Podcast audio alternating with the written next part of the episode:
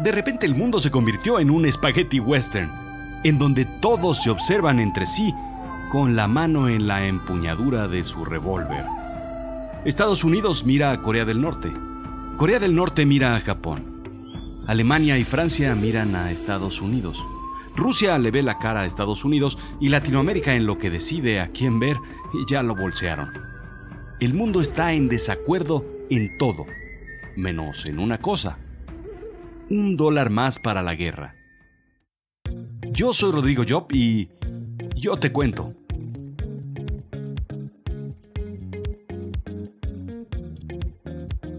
Bienvenidos a Chiclamino, la realidad de lo absurdo.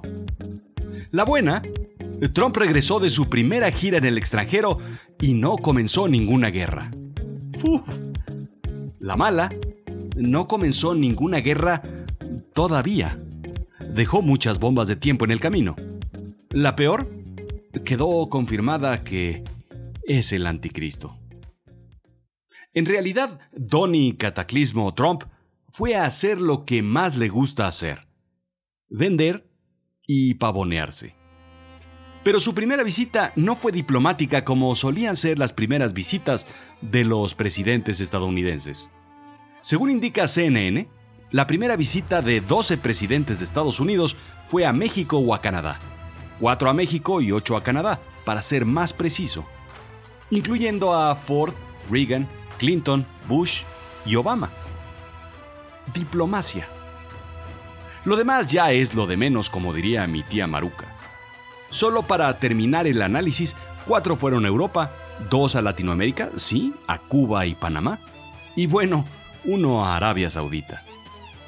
Pero no puedes negar la cruz de tu parroquia, como diría también mi tía Maruca, que en términos más, pues, pues acá más barrio, digamos, sería, no puedes negar tu código postal.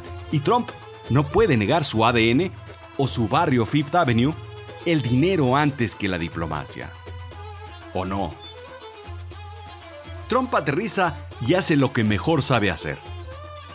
Su primera visita fue para cerrar un trato de 110 mil millones de dólares en armas al país que señaló de haber fondeado los ataques terroristas del 9 de septiembre, indica The Independent.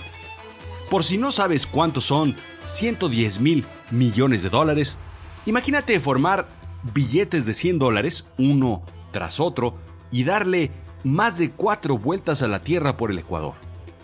O tal vez esta, imagínate formar a toda la gente del mundo y repartirles 15 dólares. Es la fortuna de Slim y de Mark Zuckerberg de Facebook juntas. The art of the deal, man. La buena noticia, remata, es que son puestos de trabajo para los estadounidenses. Bien, Donald es el más grande proveedor de fondos al terrorismo. Arabia Saudita canaliza nuestros petrodólares, nuestro dinero para fondear terroristas que buscan destruirnos, dijo Donald Trump, el ciudadano. Pero Donald Trump, el presidente, hizo de Arabia Saudita su primer destino extranjero para vender armas, indica el LA Times. Pero, por si eso no fuera suficiente, Trump continúa metiendo la pata al ofender a Israel al mostrarles que no sabe dónde se encuentra situado en el mundo. Como decía Ambrose Bierce, periodista americano, la guerra es la forma que encontró Dios para enseñarle la geografía a los estadounidenses. Vengo llegando de Medio Oriente, dijo Trump. No, no, no, no, no, corrigió John Spicer enseguida, su vocero. En realidad lo que dijo fue, Déjenme siento pa' que Medio me oriente. ¿Cómo creen que no va a saber que Israel está en Medio Oriente? Y una tras otra, diría mi madre. Ahora, ¿qué hiciste, mijito? Decía sobre todo cuando me recogía en la escuela a los 10, 12, 15 o, o 20 años o después. Así parece que Spicer recibe a Trump cada mañana antes de su conferencia de prensa. Ahora, ¿qué hiciste, Donaldito? Pues nada, nomás unas fuercitas con Macron, el presidente de Francia, le estrujé la mano y él me la estrujó de vuelta más fuerte. Sí, serás. Ya ni un chaval de 38 años te respeta, Donald. Merkel de Alemania dice que Estados Unidos ya no es un aliado en quien confiar, ya no quiere jugar con nosotros, pero, pero ella empezó. Lo único que le salió bien a Trump fue el toblerone gigante que compró en el Duty Free de Bruselas. Ay, Donald. Son 110 mil millones de dólares. Pero pues, ultimada madre, que cada quien haga lo que quiera con su dinero, ¿o no? Si mi tío Pelayo quiere gastarse su dinero en ese aftershave que huele feo y que lo hace tambalear en las fiestas familiares, pues muy su problema, ¿no? Pues no. Estados Unidos tiene el 5% de la población mundial, pero más del 50% del presupuesto de defensa, las cosas por su nombre, presupuesto para la guerra. Su presupuesto asciende a 575 mil millones de dólares.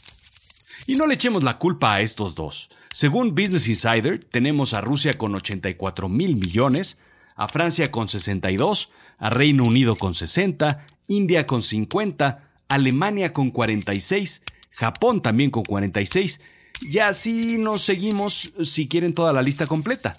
Esto es más de un millón de millones. No solo en presupuesto que se construye, sino en presupuesto que destruye. ¿Cuánto más armamento es necesario? Así es que la cosa es sencilla. Para el que sí tiene que comer, para el que sí tiene que vestir, para el que sí tiene dónde dormir, comprar y vender armas, pues es lo de menos, es un trabajo. Apretar el botón es una simple descripción de un puesto, del que está en el escritorio grande en la Casa Blanca. Dar una orden para atacar mientras comes el más hermoso pedazo de pastel de chocolate es incluso divertido. Para un psicópata americano, por supuesto. Desplegar un portaaviones a las costas de Corea del Norte no es blofear, es irle a tocar los al tigre. Es ser el bravucón del barrio para demostrar quién puede más. Hacerlo cuando sabes que hay gente, que hay niños que no tienen que comer, eso es no tener madre. Más de 800 millones de personas no tienen qué comer. La guerra solo acrecentará esos problemas. Así es que un dólar más para el presupuesto de guerra es una decisión sencilla, es un plumazo. Según un informe del World Economic Forum, solamente se requieren 160 dólares al año por persona que vive en extrema pobreza para erradicar el hambre para el 2030, según las Naciones Unidas. Si no hacemos nada, para el 2030 habrá 630 millones de personas en extrema pobreza. Para erradicar la pobreza se necesitan 265 mil millones de dólares al año. Es nada más una cuarta parte del presupuesto de guerra de los anteriores países. El reto hambre cero es una visión con un mundo en donde el hambre esté erradicada. Una misión.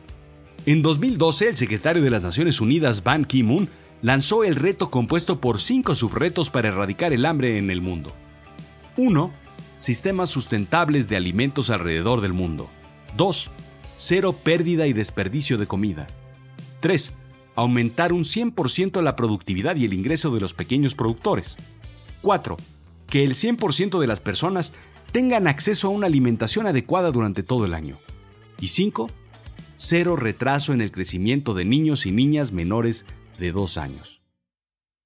En un mundo donde hay suficiente, nadie debe tener hambre.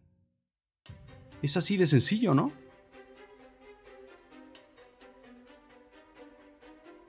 Pero entonces, ¿por qué la guerra? Hay tres razones principales. La primera, algunos economistas han estado analizando la razón de la desaceleración económica mundial, indica The New York Times. Ya analizaron la debilitación de la demanda, la competencia china, la sobreregulación. Ya buscaron hasta debajo de la cama. El problema es la persistencia y la expectación de la paz. La cosa es que en el mundo no hay suficiente guerra últimamente. ¡Badaboom! ¿Te imaginas que tu madre entrando a tu cuarto te diga, hijo, ¿no has peleado con tu hermano últimamente? Para que la casa funcione debe haber más conflicto. Tal vez tu mamá escondiendo tu suéter favorito en el cuarto de tu hermana, ah, nada más para acelerar un poquito la economía familiar. Sí, sí, sí, sí. Mucho conflicto por aquí, mucho conflicto por allá, pero las guerras ya no son como antes. Ahora son quirúrgicas, cada vez hay menos muertos. El artículo de New York Times no es lo suficientemente sádico como una película de Tarantino y no implica que deba haber más guerras para que la economía mejore. Simplemente, bajo un argumento keynesiano, los conflictos, más que la muerte y la destrucción, deben traer inversión gubernamental y puestos de trabajo. Progreso. Y de progreso hablamos de, por ejemplo, la energía nuclear, las computadoras, el Internet, el Sputnik, todos ellos inventos provenientes del presupuesto de la guerra. La guerra al servicio de la humanidad, pero sobre todo, trae urgencia. Si no hubiera una guerra en puerta, no habría que apresurarse para tener resultados pronto. ¿O no? La segunda razón. Las guerras tienden a unir al país, y por país me refiero a Estados Unidos. Según el Chicago Tribune, la baja en la popularidad de Trump podría llevar a intereses en crear una guerra. George W. Bush subió sus niveles de aprobación de 13 puntos a 71 puntos después de lanzar la guerra contra Irak en 2003, según Gallup. Lo mismo sucedió con su padre, George Bush, al subir de 18 puntos a 82 después de la guerra de Golfo en 1991, según Gallup también. El tercer punto es la testosterona. Según Psychology Today, el cerebro macho está expuesto a testosterona cerca de 10 semanas después de la fertilización. Esto genera cambios permanentes. Los pequeños niños juegan de forma más agresiva que las niñas y esto es independiente de la cultura. En la pubertad son expuestos a una segunda ráfaga de testosterona, generando un comportamiento agresivo. La mayor parte de los crímenes, por ejemplo, son cometidos por hombres jóvenes. El propósito de estas ráfagas de testosterona es proveer al macho de una capacidad competitiva para sobrevivir, sobre todo para conseguir a la hembra. Los machos usan esta violencia para sobrevivir, aparearse, generar estrategias para ganar competencias. Las testosteronas equipan al macho para la guerra. ¿Les hace sentido? En fin, existen teorías de que el hombre es agresivo por naturaleza. Solamente hay que analizar la historia. Guerras y luchas siempre. Uno de los fundadores de la psicología evolutiva, el Dr. E. O. Wilson, hace referencia a la guerra como la maldición hereditaria de la humanidad. Por otra parte, el Dr. Steven Pinker dice que las luchas crónicas y las peleas caracterizan la vida en un estado de naturaleza. Pero Steve Taylor, PhD, dice que no es así. La historia nos dice que los conflictos comenzaron apenas hace 6.000 años, cuando nace un interés de individualidad y separación. Antropólogos confirman que nuestros antepasados prehistóricos se juntaban para cazar y convivir de forma pacífica, y a veces jugaban bolos y trabajaban en la cantera y manejaban su tronco móvil, y todo eso como todos sabemos y lo vimos en los documentales. La buena noticia es que los conflictos no son congénitos. Aparecieron ya tarde en la naturaleza humana, poco antes de los callos por usar zapatos de piel sintética y del síndrome de túnel carpiano por usar teclados de computadora. Parte de la explicación del Dr. Taylor es que la agresividad es algo aprendido y no una programación genética. Tal vez una explicación más profunda sería ¿por qué hay entonces países menos bélicos que otros? La neutralidad bélica en los países, ¿por qué existe? Es un tema de educación, de cultura, de moralidad. Si no fuera así, pues, ¿qué esperanza tendríamos para el futuro? Esto fue Azul Chiclamino, la realidad de lo absurdo. Yo soy Rodrigo Job. Sígueme en www.azulchiclamino.com. Comparte con alguien tu episodio favorito, este, o el que sea, con algún familiar, un amigo, o con tus maestros, o con quien sea. ¿O qué tal si reenvías el link por WhatsApp a todos tus compañeros? A ver qué te dicen tus cuates. Ah, y Job se escribe L-L-O-P, porque luego casi no me encuentran. A ver si así sí.